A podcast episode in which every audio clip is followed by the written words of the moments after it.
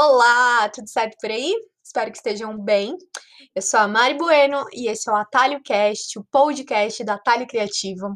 E hoje a gente vai falar sobre um assunto que eu particularmente gosto muito. Na verdade, é, todos os assuntos, né, que, que rondam aí o branding, o marketing, o design me fascinam muito. E hoje é, eu estava lendo algumas referências ali sobre diferencial de marca e eu achei que seria interessante trazer essa reflexão para vocês. Então, o que que acontece? Né? Diferente de, de como acontecia no passado, um tempo atrás, hoje em dia, é, a oferta de produtos é muito grande, né? Então, quando a gente com, quer comprar alguma coisa, a gente facilmente consegue dar um Google, né? E ter ali todas as informações referente àquele, àquele produto ou aquele serviço, né? Então é muito fácil. A gente entra na internet, você já sabe. Você compara preço, você vê a descrição detalhada, né, de cada produto, pesquisa a reputação da marca, entra, né, nos sites de reclamação, enfim.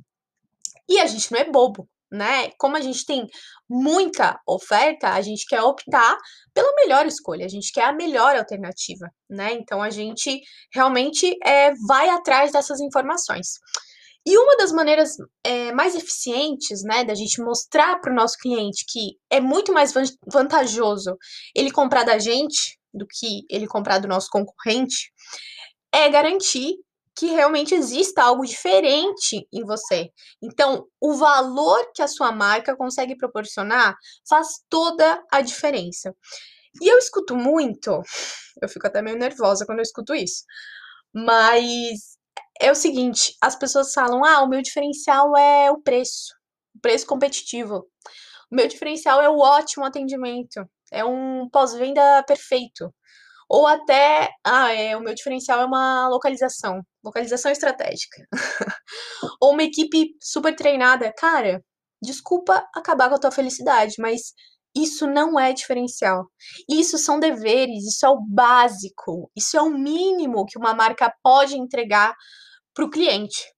Então, hoje, eu trouxe três aspectos importantes, tá? Que a gente precisa levar em consideração no desenvolvimento desse diferencial de marca. Então eu quero que você se pergunte, tá? Esse diferencial, ele é realmente autêntico? E quando eu falo autêntico, pense o seguinte: é, o seu concorrente ele se tornou popular por uma forma é, específica de interação nas redes sociais, certo? Vamos supor aqui. Você não vai lá simplesmente e vai tentar copiar, né? Esse diferencial. Eu espero que não porque a gente tem que buscar a nossa própria identidade, a própria identidade da nossa marca. Então, se pergunte: esse diferencial é autêntico? Tem a ver com a minha marca? Tem a ver com a verdade da minha marca ou não? Eu tô copiando um amiguinho. Não pode copiar, já falei para vocês. Segundo aspecto, pense o seguinte: esse diferencial é relevante? Porque olha só, Pode ser fácil encontrar vários pontos de diferenciação entre você e seus concorrentes. Ok, isso é normal. Mas não significa que todos esses pontos sejam realmente relevantes. Então, se não faz diferença nenhuma para o seu público, quer dizer que é importante realmente você repensar esse aspecto, porque é algo que não vai gerar valor, não vai gerar diferenciação. Terceiro aspecto, esse diferencial é facilmente identificável, porque é, normalmente a gente pensa assim, ah, meu diferencial tem que ser, meu Deus, uma coisa descomunal, uma coisa de outro planeta, uma coisa grandiosa, tem que ter uma, uma big ideia. E às vezes não.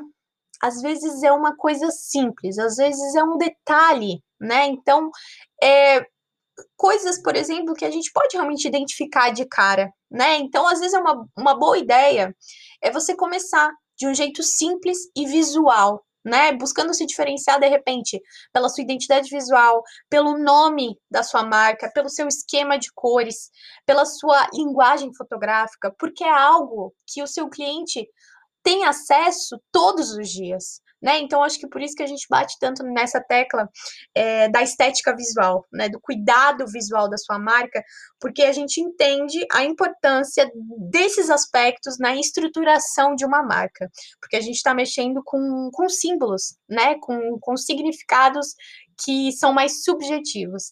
E quando a gente consegue estruturar isso de verdade na construção de uma marca, os resultados são muito positivos. E é muito legal a gente ter isso em mente, você saber direitinho a identidade da sua marca, ter isso muito bem estruturado, porque a gente só tem a ganhar realmente.